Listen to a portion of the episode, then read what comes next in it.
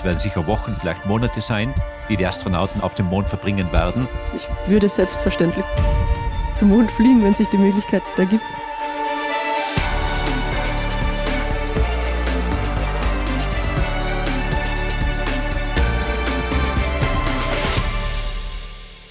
Willkommen bei Rätsel der Wissenschaft, dem Standard-Podcast über die großen Fragen der Menschheit. Ich bin David Rennert. Und ich bin Tanja Traxler. Wir beschäftigen uns jeden Mittwoch mit den ganz großen und ganz kleinen Mysterien in unserem Universum. Und um keine Folge von Rätsel der Wissenschaft zu verpassen, abonniert ihr uns am besten bei Apple Podcasts, Spotify oder wo auch immer ihr uns am liebsten hört. Im Weltraum herrscht Aufbruchstimmung. Anders als noch vor einiger Zeit drängen immer mehr neue Player ins All Neben ambitionierten Raumfahrtnationen zählen auch private Unternehmen dazu. Im Fokus steht dabei erneut auch der Mond. Warum das so ist, was den Mond wissenschaftlich, aber auch wirtschaftlich und geopolitisch so interessant macht, besprechen wir heute mit zwei ganz besonderen Gästen. Wir freuen uns sehr, heute Josef Aschbacher, den Generaldirektor der Europäischen Weltraumorganisation, bei uns begrüßen zu dürfen und Carmen Posnick, die österreichische Reserveastronautin der ESA. Ausnahmsweise sind wir daher heute nicht in unserem Studio, sondern in einem Wiener Kaffeehaus. Daher ist auch heute der Sound etwas anders als sonst. Zu unseren beiden Gästen. Josef Aschbacher ist gebürtiger Tiroler und hat Geophysik studiert. Seit 2021 leitet er die ESA. Guten Tag und willkommen bei Rätsel der Wissenschaft. Guten Tag und ich freue mich sehr. Carmen Posnick ist studierte Medizinerin und arbeitet auch an einer Dissertation im Bereich Weltraummedizin an der Universität Innsbruck. Im Vorjahr wurde sie als einzige Österreicherin unter mehr als 22.000 Bewerberinnen und Bewerbern in die Astronautenklasse der ESA aufgenommen. Herzliche Gratulation und willkommen. Dankeschön und danke für die Einladung. Ja, herzlich willkommen auch von mir. Herr Aschbacher, Sie haben sich als junger Mann einmal selbst als Astronaut beworben. Daraus ist zwar nichts geworden, aber Sie sind inzwischen Chef der ESA. Letztes Jahr konnten Sie dann mitentscheiden, wer die künftigen europäischen Astronautinnen und Astronauten sein werden. Wie war das für Sie? Oh, das war eine sehr aufregende Zeit. Wir haben den Prozess der Auswahl ja über eineinhalb Jahre durchgeführt. Man muss ja von 22.500 herunterkommen auf 17 im Endeffekt. Und das ist wirklich ein langer Prozess und der ist in etwa sieben Stufen. Aber die letzte Stufe, das heißt die wirkliche Auswahl von etwa etwas mehr als 30 Astronauten, die nehme ich persönlich vor mit einem kleinen Komitee. Und da führe ich dann die Interviews, natürlich wissend, dass die Kandidaten, die noch übrig geblieben sind, bereits hervorragende Kandidaten sind. Aber dann die letzte Auswahl ist wirklich eine, wo man auch natürlich die Qualifikation noch einmal sich kurz ansieht, aber auch auf das persönliche und interpersönliche Verhalten der einzelnen Kandidaten schaut. Und ich muss sagen, die Carmen Bosnik war mit anderen 16 Kollegen hervorragend. Und eine Frage, die ich mir selber stelle, aber auch den Astronauten zur Antwort ist, wie kann man sich das Leben auf der Raumstation sechs Monate in Isolation vorstellen? Wie würden die Kandidaten sich verhalten mit anderen Kollegen? Wie ist diese Einsamkeit und auch dieser Stress, der natürlich ganz normal ist auf der Raumstation, wie kann man den bewältigen? Und auch, welche Extremsituationen kann man erwarten und wie würde man darauf reagieren? Und da muss man natürlich sehr stark sehen, wie die Leute auch psychisch, in welcher Verfassung sie sind und wie sie eigentlich psychisch reagieren. Und da muss ich sagen, ist die Carmen eine der hervorragenden Kandidatinnen gewesen, die hier wirklich einfach notgedrungen in die finale Auswahl mussten. Frau Posnick, es war ein hochkompetitives Auswahlverfahren. Wie ist es Ihnen denn dabei ergangen? Ja, es waren sehr spannende eineinhalb Jahre, muss ich sagen. Es war natürlich auch eine ziemlich stressige Zeit, weil das immer irgendwo im Hintergrund ist.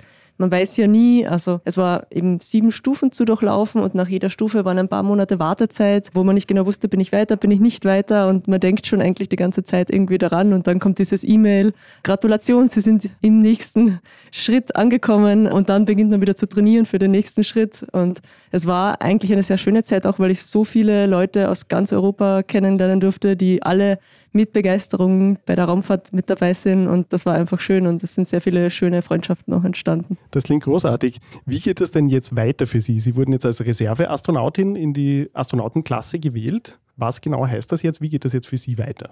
Das heißt, also es wurden ja fünf Karriereastronauten ausgewählt und zehn Reserveastronauten plus ein Paraastronaut.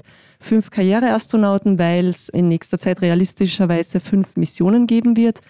Das heißt, die haben jetzt bereits ihr Training begonnen vor einem Monat und die Reserveastronauten warten sozusagen auf eine Mission. Also wir bekommen regelmäßige Briefings von der ESA, wir sind bei Events mit dabei, um zu helfen und wir haben regelmäßige Meetings auch, um als Team zusammenzuwachsen. Und wenn eine Mission dann ansteht, zur Verfügung steht, dann beginnen wir unser Training. Sie arbeiten ja auch an einer einschlägigen Dissertation zu Weltraummedizin. Worum geht es denn dabei und wie lässt sich das mit Ihrer Tätigkeit als Reserveastronautin verbinden? Da geht es um Weltraumphysiologie, also darum, wie sich der Körper verändert, wenn wir in der Schwerelosigkeit sind. Also wie sich Astronauten über Monate hinweg an die Schwerelosigkeit auch gewöhnen können. Und im Speziellen schaue ich mir an, was mit dem Herz-Kreislauf-System passiert, also wie sich der Blutfluss im Gehirn und in den Augen verändert. Da gibt es ja ein Phänomen, das relativ neu entdeckt wurde, dass Astronauten im All weitsichtig werden. Und da versuchen wir noch ein bisschen herauszufinden, wieso das so ist, um dann Gegenmaßnahmen zu finden, damit die Astronauten auch gesund zum Mars und wieder zurückfliegen können in der Zukunft. Und das lässt sich natürlich ganz ideal jetzt mit der Reservetätigkeit auch kombinieren, weil es natürlich ein Feld ist, ein Wissen ist, was viele Menschen interessiert und was man sehr gut weitergeben kann, auch ja, an die Allgemeinbevölkerung. Ja, darüber werden wir dann später noch etwas genauer sprechen. Herr Aschbacher, Sie haben sich ja auch schon früh für die Weltraumforschung interessiert. Sie sind ja auch schon lange in der Raumfahrt, im Bereich der Raumfahrt tätig. Wie sind Sie denn von der Universität Innsbruck zur ESA gekommen? Das war ein ganz interessanter Werdegang. Und zwar, als ich meine Dissertation fertig gemacht habe, war ein halbes Jahr vorher, habe ich mit meinem Doktorvater Professor Rotter diskutiert, habe gesagt, ich werde jetzt in ein paar Monaten fertig und ich würde gern für die ESA arbeiten. Und er sagte, ja, das ist nicht so einfach. Die ESA ist sehr kompliziert und da reinzukommen muss man sehr, sehr stark sich mit dem Wettbewerb stellen. Aber schauen wir mal, was wir machen können. Und dann hat er gesagt, es findet in ein paar Monaten in Alpbach die Sommerschule statt, die alljährlich im Sommer zwei Wochen lang stattfindet. Er hat gesagt, ich werde versuchen, dass du einen Vortrag halten kannst vor versammelte Gesellschaft, vor den Studenten, aber auch vor Leuten der ESA und anderen Professoren, die hier vortragen. Und du kannst deine Arbeit vortragen, deine Dissertation vortragen, die ja auch ein Projekt für die ESA war. Das war ein Projekt, wo die ESA praktisch als Kunde die Ergebnisse verwendet hat. Und dann werde ich dich mit den Leuten der ESA in Verbindung bringen. Und da war ich natürlich ganz aufgeregt, da habe meinen Vortrag gut vorbereitet, die Wissenschaftsergebnisse zusammengestellt, habe das vorgetragen und dann hat er mich verbunden mit dem Projektleiter auf Seiten der ESA, Luigi Fusco hat der geheißen, und hat gesagt, das ist der Herr Aschbacher, der hat dieses Projekt durchgeführt, auch ein ESA-Projekt, und der sucht jetzt eine Arbeit. Luigi Fusco hat mich gekannt, weil ich schon ein paar Jahre an dem Projekt gearbeitet habe. Er hat mich vom Namen gekannt, aber nicht als Person. Und wir haben dann einen kurzen Wortwechsel gemacht und hat gesagt, ja, das trifft sich sehr gut. Ich hätte eine Stelle anzubieten. Willst du zwei Jahre nach Bangkok gehen, um zu unterrichten ne? am AIT, Asian Institute of Technology. Wir suchen einen Professor, einen ESA-Repräsentanten, der genau diese Materie, die in deiner Dissertation bearbeitet wird, unterrichtet und praktisch in den asiatischen Raum bringt. Da habe ich gesagt, ja, interessant, wie wird das aussehen? Und sagt, ja, du musst jetzt nicht unbedingt jetzt entscheiden, du hast 24 Stunden Zeit, morgen bin ich noch hier und sag mir Bescheid, ob das interessant ist oder nicht, sonst suche ich jemand anderen. Und dann bin ich natürlich weggegangen, ich glaube zehnmal im Kreis oder hundertmal im Kreis und habe überlegt und bin eigentlich nach einer Stunde bereits zurückgegangen und habe gesagt, ich habe mir so überlegt, ich gehe. Und das war die Entscheidung. Ich sagte, okay, um dann nach Bangkok zu gehen, musst du vorher natürlich in der ESA dich einarbeiten. Habe dann eine Stelle als Young Graduate Trainee begonnen, also ganz unten in der Hierarchie der ESA und habe mich eingelernt in die ESA, die Leute kennengelernt, auch mit der Arbeit, die ich dann weiterbringen soll, die kennengelernt und das war sehr spannend. Ich habe in dem Jahr so viel aufgesaugt, weil ich dieses eine Jahr Zeit hatte, um dann mich vorzubereiten für Bangkok. Aber das war sehr spannend und dann habe ich, wie gesagt, für die ESA in Bangkok gearbeitet und das war der Einstieg in die ESA. Ja, sehr spannend. Herr Aschbacher, Sie haben gerade auf einer Konferenz in Wien auch die Wichtigkeit des Mondes für die Zukunft der Raumfahrt betont. Was macht denn den Erdtrabanten mehr als 50 Jahre nach der letzten astronautischen Landung wieder interessant? Ja, das ist eine sehr gute Frage. Man denkt sich oft, man ist ja eh schon auf dem Mond gewesen. Neil Armstrong und seine Kollegen, zwölf Astronauten insgesamt, bis 1972 das letzte Mal ein Astronaut dort Fuß gefasst hat. Warum geht man jetzt wieder hin? Aber das ist natürlich eine ganz andere Art und Weise, wie man jetzt zurückgeht zum Mond. Das Artemis-Programm der NASA ist ein Programm, um zum Mond hinzugehen. Erstens nicht alleine als Amerikaner, sondern mit anderen internationalen Partnern und dort zu bleiben. Die Zeiträume sind noch nicht festgelegt, aber es werden sicher Wochen, vielleicht Monate sein, die die Astronauten auf dem Mond verbringen werden und auch wirklich Infrastruktur aufbauen und ja, auf dem Mond sich häuslich zu machen und dort natürlich kurzfristig zu leben, zu experimentieren und Forschung zu betreiben, aber auch zu sehen, wie man auf diesem anderen Trabanten auf diesem anderen, ja, auf dem Mond leben kann oder eine Infrastruktur aufbauen kann. Es gibt hier sehr viele Interessen. Es ist natürlich eine Exploration. Exploration bei Definition ist natürlich so gebaut, dass man nicht weiß, was man alles findet. Man muss ja erkunden, was es dort Neues gibt. Und das ist auch der Zweck der Mondmissionen dieses Mal, dass man nicht nur kurz hingeht, besucht und wieder zurückgeht, sondern wirklich dort bleibt und den Mond erforscht und erkundet und auch von wissenschaftlicher Seite versucht zu verstehen, wie er gebaut ist, wie er, woraus er besteht und auch welche Bodenschätze man eventuell dort finden kann, die man verwenden kann, um dort auf dem Mond diese Materialien zu verwenden und dort Infrastruktur zu bauen, eventuell Energie zu gewinnen, eventuell Treibstoff zu gewinnen. Und all das sind natürlich heute Vorstellungen, aber das muss man vor Ort und Stelle natürlich sehen, aufbauen, experimentieren, um das wirklich beurteilen zu können, wie weit man dann wirklich dort diese Experimente und diese, ja, auch diese Ressourcen verwenden kann. Frau Posnick, als Reserveastronautin fliegen Sie möglicherweise oder hoffentlich selbst auch einmal ins All. Wenn sich Ihnen die Möglichkeit böte, zum Mond zu fliegen, würden Sie es machen? Und was macht denn den Mond für Sie aus astronautischer Sicht interessant? Ich würde selbstverständlich zum Mond fliegen, wenn sich die Möglichkeit ergibt. Ich glaube, das ist aus verschiedensten Gründen interessant. Einerseits, weil die Forschung natürlich noch einmal ein bisschen anders ist als die Forschung auf der ISS im Moment. Also der Mond hat ja doch ein bisschen Schwerkraft, ungefähr ein Sechstel von dem auf der Erde.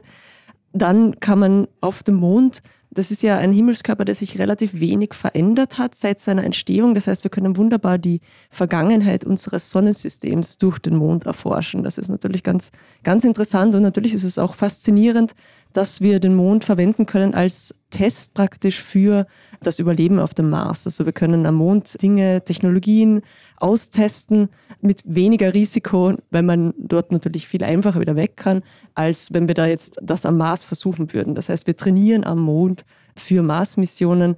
Und natürlich muss man da auch verschiedenste Technologien finden, um Sauerstoff herzustellen zum Beispiel, um die Astronauten mit Nahrung zu versorgen, mit Wasser zu versorgen. Das natürlich dann alles auch wieder sehr hilfreich ist für ressourcenarme Regionen auf der Erde.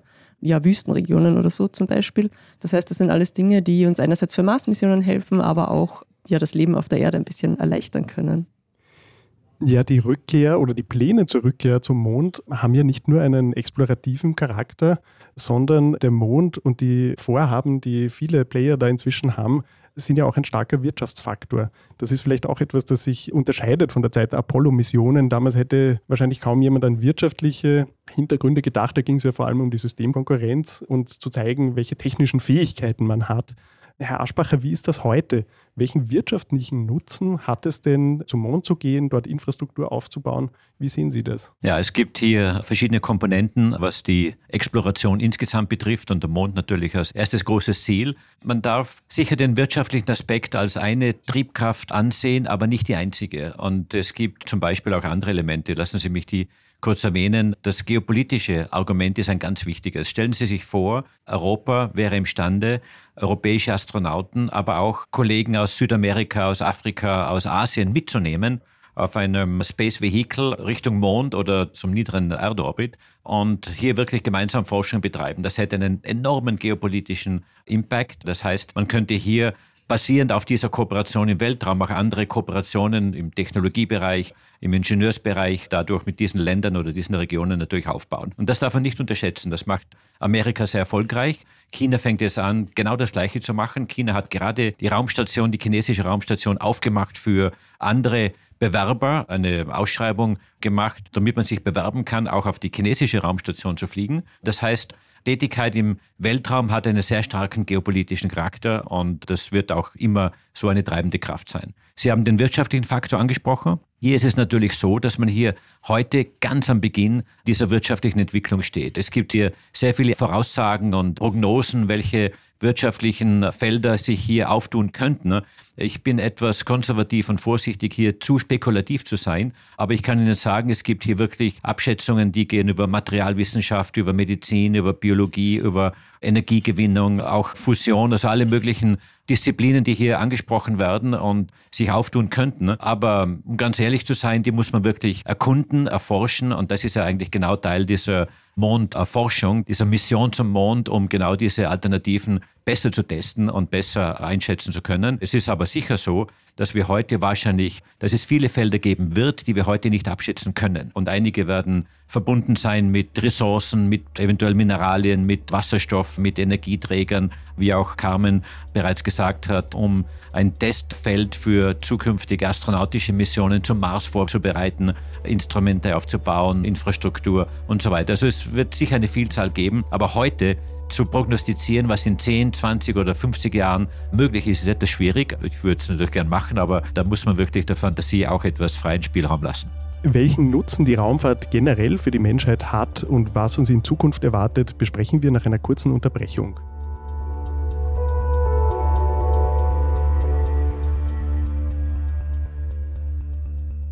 Wir sind gleich wieder da.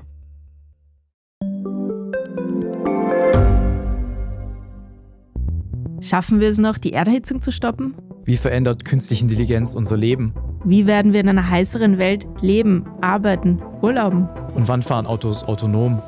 Ich bin Alicia Prager. Und ich bin Florian Koch. Um solche und viele weitere Fragen geht es im Podcast Edition Zukunft und Edition Zukunft Klimafragen. Wir sprechen mit Expertinnen und Experten und diskutieren Lösungen für die Welt von morgen. Jeden Freitag gibt es eine neue Folge.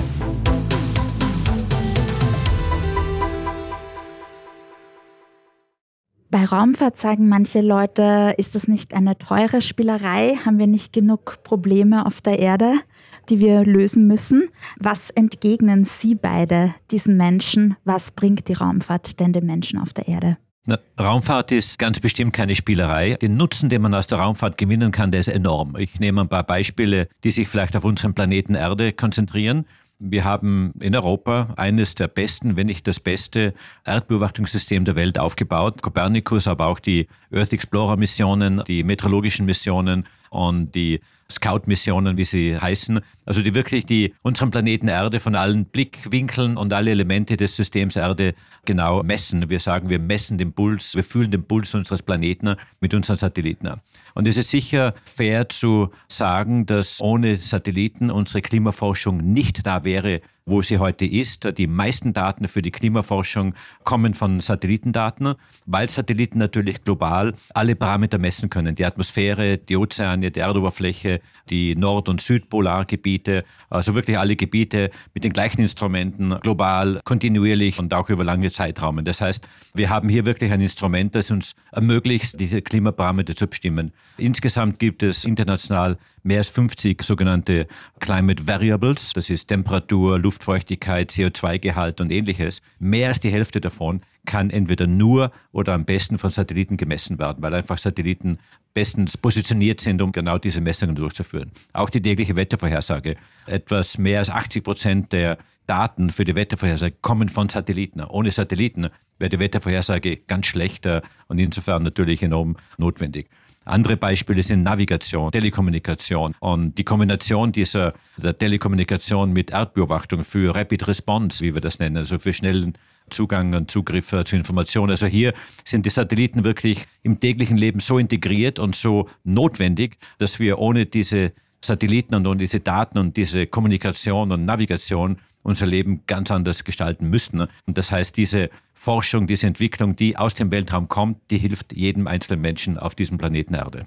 Ja, ich glaube auch, das ist nicht eine Entweder-Oder-Sache. Also es ist nicht so, als müssten wir sämtliche Probleme auf der Erde lösen, damit wir dann in den Weltraum fliegen können. Ich glaube, wir können beides tun. Also natürlich ist es wichtig, Probleme auf der Erde zu lösen und die Raumfahrt wird uns dabei extrem unterstützen, wie wir gerade gehört haben. Aber ich glaube, es ist auch sehr wichtig, dass wir uns auf positive Dinge ebenso konzentrieren. Ich glaube, die nächsten Generationen, die wachsen auf mit so vielen Problemen, mit so vielen Krisen, mit so vielen Dingen, die einfach sehr negativ sind und die die Zukunft ein bisschen schwarz erscheinen lassen vielleicht. Und die Raumfahrt ist dann etwas, ein sehr motivierendes Ziel, etwas, wo die junge Generation Leidenschaft dafür aufbaut, wo sie inspiriert werden und wo sie auch inspiriert werden dafür, in MINT-Berufe zu gehen, Physik, Mathematik, Medizin zu studieren und sich dann einfach mit sehr viel Motivation auf das konzentrieren können, wodurch wir dann auch wieder ja, mit neuen Technologien, neuen Innovationen, neuen Medikamenten eben das Leben auf der Erde erleichtern können.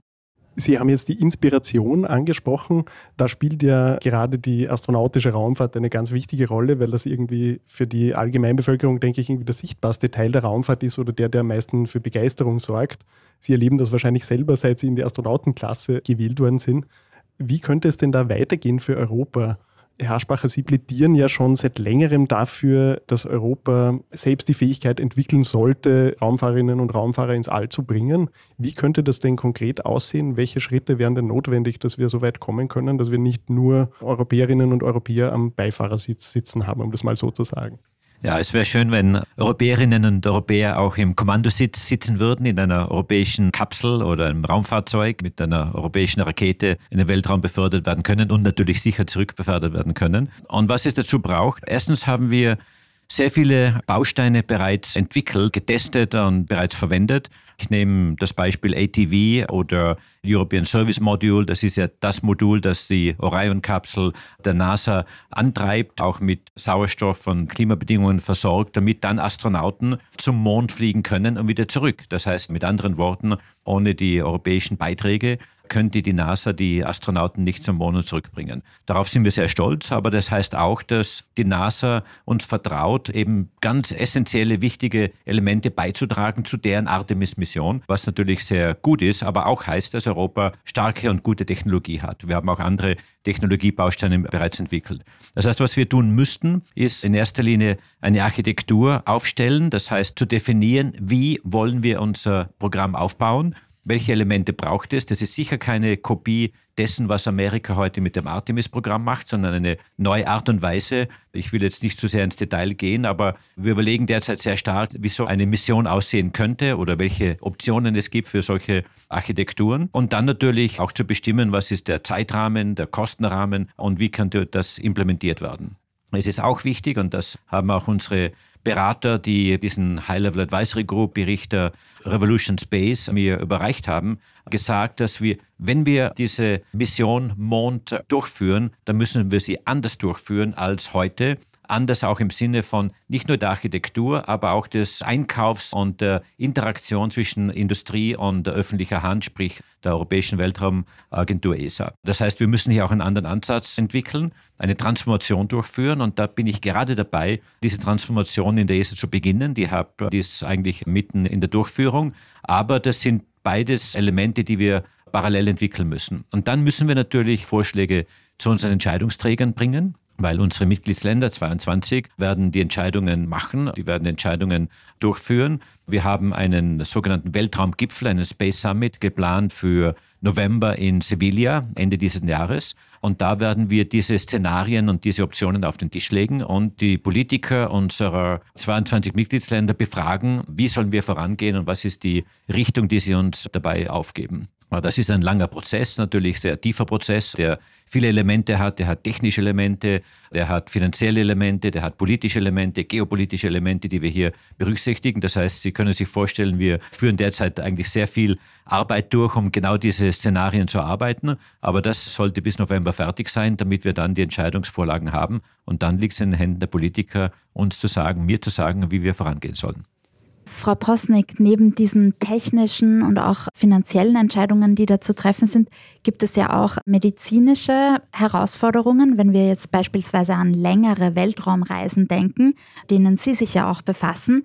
Was sind denn da die größten Hürden, die es noch zu nehmen gibt, beispielsweise für astronautische Reisen zum Mars? Und auch, wie könnten die Erkenntnisse dabei wiederum die Medizin auf der Erde revolutionieren? Also für einen Flug zum Mars ist natürlich das größte Risiko, sagen wir mal, die Strahlung. Und zwar haben wir ja, also sobald wir das schützende Magnetfeld unseres Planeten verlassen, nicht nur die Strahlung der Sonne, sondern auch die kosmische Hintergrundstrahlung, die uns gefährlich werden könnte. Und da ist einfach noch nicht genau erforscht, was das für einen Effekt auf den menschlichen Körper hat, wenn man diese Strahlung einfach Tag für Tag, für mehrere Monate lang ausgesetzt ist. Was hat das dann tatsächlich für Effekte, dass diese Strahlendosis sozusagen jeden Tag mehr wird. Das wird im Moment sehr stark erforscht natürlich, weil es einfach wichtig ist für die Gesundheit der Astronauten, und zwar die, jetzt die direkte Gesundheit, also die tägliche Gesundheit, aber auch natürlich die Langzeitgesundheit, wenn sie wieder zur Erde zurückkommen, dass sie dann natürlich weiterhin eine gute Lebensqualität haben können. Und das zweite Problem, das wir im Moment sehen, ist, sind diese Augenveränderungen, die wir vorher schon erwähnt haben, und zwar, dass Astronauten im Weltall weitsichtig werden. Und das sind nicht, also ist nicht jeder, der davon betroffen ist. Es sind tendenziell mehr Männer betroffen als Frauen scheinbar. Natürlich haben wir aber auch im Moment eher weniger Daten von Frauen. Also da muss man ein bisschen vorsichtig sein damit. Und das sind Veränderungen in den Strukturen im Augapfel selber, die da passieren. Und wir wissen aber noch nicht genau, warum das passiert.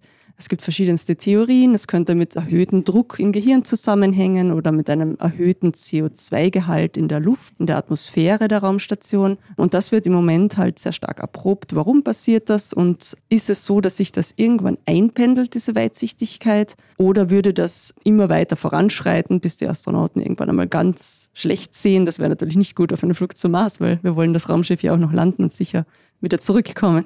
Und daran forschen wir in Innsbruck im Moment ganz viel. Und wir machen das mit sogenannten Bettruhestudien. Das heißt, unsere Probanden liegen für ein paar Tage im Bett. Also wir machen sehr kurze Studien mit nur wenigen Tagen. Die ESA zum Beispiel macht im Moment in Toulouse eine Bettruhestudie, die dauert insgesamt 60 Tage. Also das sind wirklich 60 Tage, in denen diese Probanden nicht aufstehen dürfen. Eine Schulter muss immer das Bett berühren. Und das ist natürlich schon was für sehr harte Typen.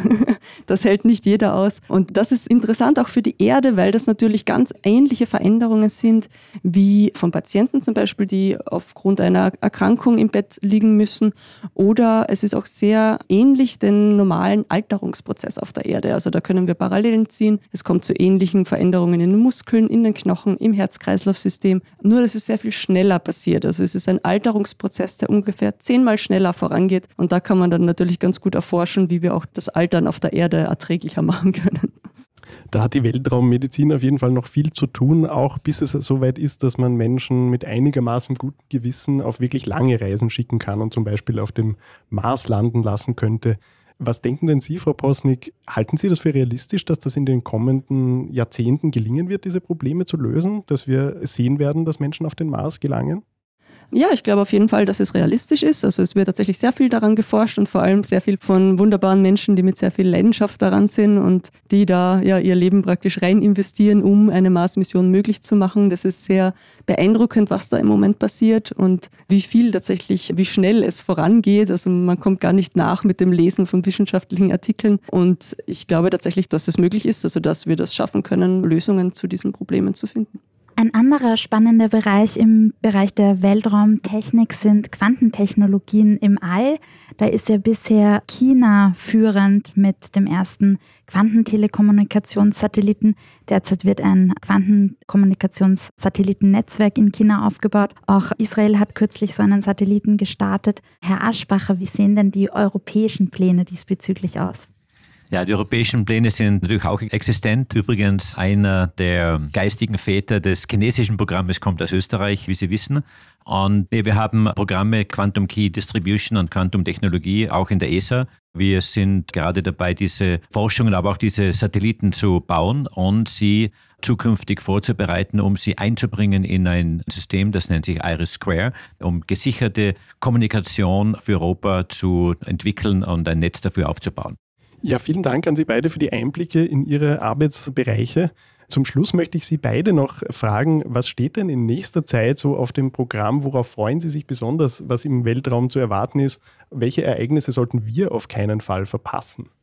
Oh, es gibt fast jeden Tag irgendwelche News aus dem Weltraum. Einer der nächsten größeren Starts an Satelliten wird Euclid sein. Euclid, der Start ist entweder der 1. oder 2. Juli derzeit, wie er vorgesehen ist. Und zwar ist das eine unglaubliche Mission, die dunkle Energie und dunkle Materie erforschen will. Man weiß ja, heute, dass wir etwa 95 Prozent der Materie unseres Universums nicht begreifen kann. Etwa nur 5% davon ist genau die Materie, die man anfassen kann und auch so erkunden kann mit unseren gewöhnlichen Mitteln. Das heißt, die anderen 95% müssen wir erkunden und verstehen. Und es gibt hier theoretische Vermutungen, wie das funktionieren könnte, warum die existieren und wie man das Ausdehnen des Universums zum Beispiel dadurch erklären könnte. Aber da gibt es sehr viele Fragezeichen. Diese Mission Euclid wird eine einzigartige Mission sein, genau diese Fragestellungen nicht zu beantworten, aber sicher mehr Licht auf diese Fragen zu werfen.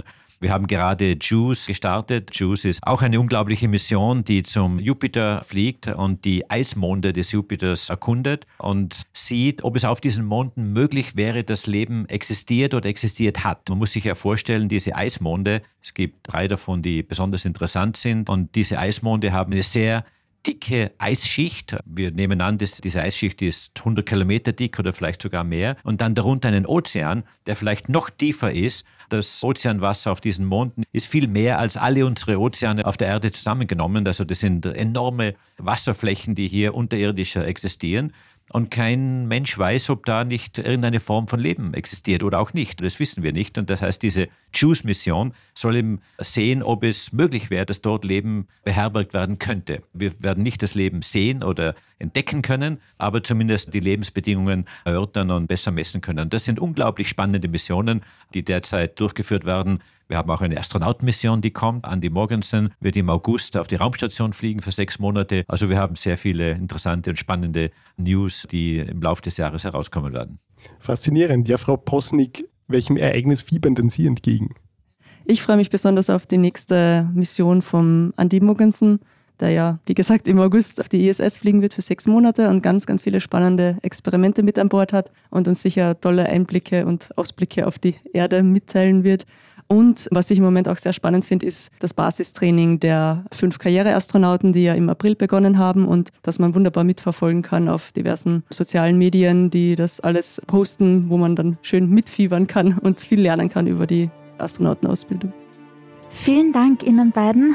Carmen Posnick und Josef Aschbacher für Ihren Besuch in unserem Podcast. Gerne, danke Ihnen. Und auch von meiner Seite herzlichen Dank. Für heute sind wir schon wieder am Ende. Und freuen uns, wenn ihr nächste Woche wieder dabei seid bei Rätsel der Wissenschaft. Jeden Mittwoch überall, wo es Podcasts gibt.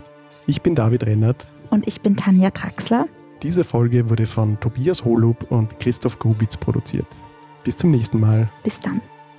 Natürlich ist es auch faszinierend, dass wir den Mond verwenden können als Test praktisch für das Überleben auf dem Mars. Es wäre schön, wenn Europäerinnen und Europäer auch im Kommandositz sitzen würden, in einer europäischen Kapsel oder einem Raumfahrzeug.